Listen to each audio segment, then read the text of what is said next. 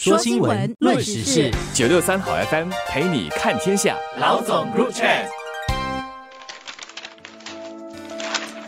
各位听众朋友们好，我是联合早报的永红，我是李慧玲。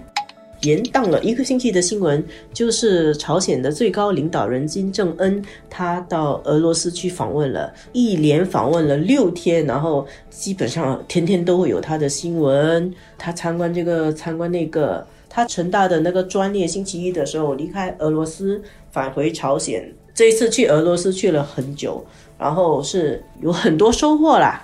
他跟俄罗斯的总统普京有双边峰会，然后他参观了俄罗斯的航天发射场，参观了飞机制造厂，参观了海参崴的机场，参观了海军基地。俄罗斯展示了给他看了很多先进的战斗机、轰炸机、超音速战斗机、导弹，而且还送了他礼物。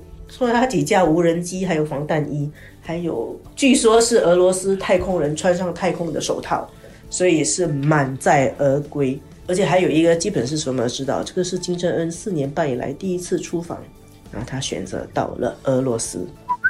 你是说这个金正恩去了一次俄国旅行？对他去了一次俄罗斯，他旅行比较特别了，他是去看武器，然后拿回的土特产都是呃无人机，还有防弹衣，还有太空人的手套了。我对这个金正恩访问俄罗斯的新闻总结就是四个字：他在国际上的作为吧，就叫做左右逢源。我们都知道，现在朝鲜跟俄罗斯他们所信仰的都比较接近嘛，哈，就是说朝鲜跟苏联啊都是共产主义国家。实际上，当时候这个朝鲜在一九四八年的时候成立，其实苏联跟中国给他很大的支持的嘛。是。那么后来中国我们说抗美援朝，当时候中国跟苏联对朝鲜是。给他很大的支持，是是，抗美援朝其实就是朝鲜或者说北韩呐，他想要统一整个南北韩，所以他就开始去攻打南韩，然后苏联当时是支持他的，他差不多要成功了，后来美国加入进去协助南韩，美国的军队到了以后，中国又要帮朝鲜抗美，对，而后来中国跟苏联之间。有一段时间关系是交恶的，是。在交恶的时候，中国的这个好友朝鲜，他也还继续跟苏联还是保持关系的嘛，所以这个叫做左右逢源嘛。但是他到后来长期以来，包括他的资源，他的很多东西是需要依赖中国。是那这就是为什么我们之前在谈这个朝鲜半岛的问题，六方会谈，中国其实在。跟朝鲜对话，或者是说阻止这个朝鲜做一些出乎大家意料之外的事情，对，其实中国在扮演一个重要的角色。所以在疫情之前，嗯，二零一九年的时候，你记得吗？金正恩当时候去访问了中国，后来习近平其实也去了平壤，关系是非常好的，现在也没有说关系不好。但是现在他这个跟俄罗斯，俄罗斯呢，这个外交关系是他的头等大事，对对，更好一点啊，连续去了六天，所以他跟他是头等大事，那他跟中国是二等吗？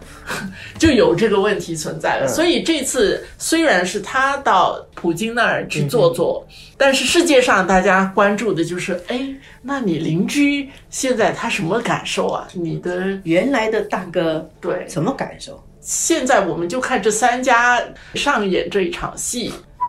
其实你说中国，他大概跟朝鲜打了这么久的交道，他也知道朝鲜是做给中国看的。跟俄罗斯现在也很好，去那边受到这么热情的款待，得到那么多的礼物，但他也可能会有一些实质的影响。因为现在俄罗斯呢是在乌克兰战争之中嘛，这个战争一直拖延下去。实际上，我觉得俄罗斯是占上风的。但是俄罗斯并没在国际上很受孤立，然后呢，有这个朝鲜来，它可以有多一点支援，而且朝鲜呢有一些传统的武器啦、弹药是可以帮助俄罗斯。俄罗斯这次送给金正恩的礼物啊，无人机还有一个步枪，其实朝鲜也是被制裁的哈。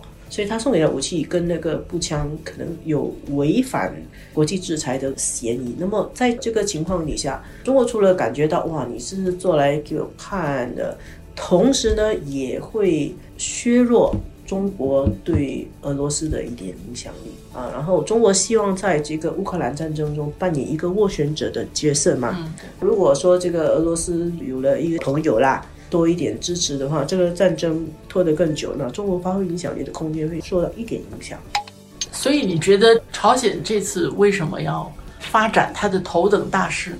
要价啊！就你看啊，这个俄罗斯跟我也那么好，那么他就是要发一个信号给北京说，你给我的援助啦、帮助，你该增加点了吗？应该是这个样子。但是过不久呢，他又会转回去跟北京好一点的啦。所以是不是北京现在对他的援助有减少，或者是朝鲜现在处在一个需要更多援助的情况？其实，在这个特金会第一次、第二次以后。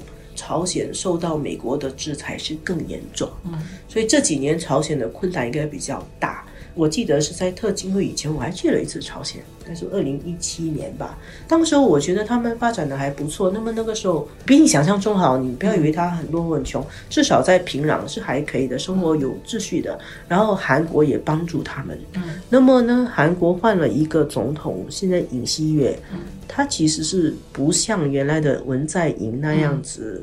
对于朝鲜有这样大的支持的意愿的，那么他的支持援助减少了，那么美国对朝鲜的制裁又更紧，管得更紧。我觉得朝鲜这几年应该是日子比较困难的，那他会需要更多的援助。嗯。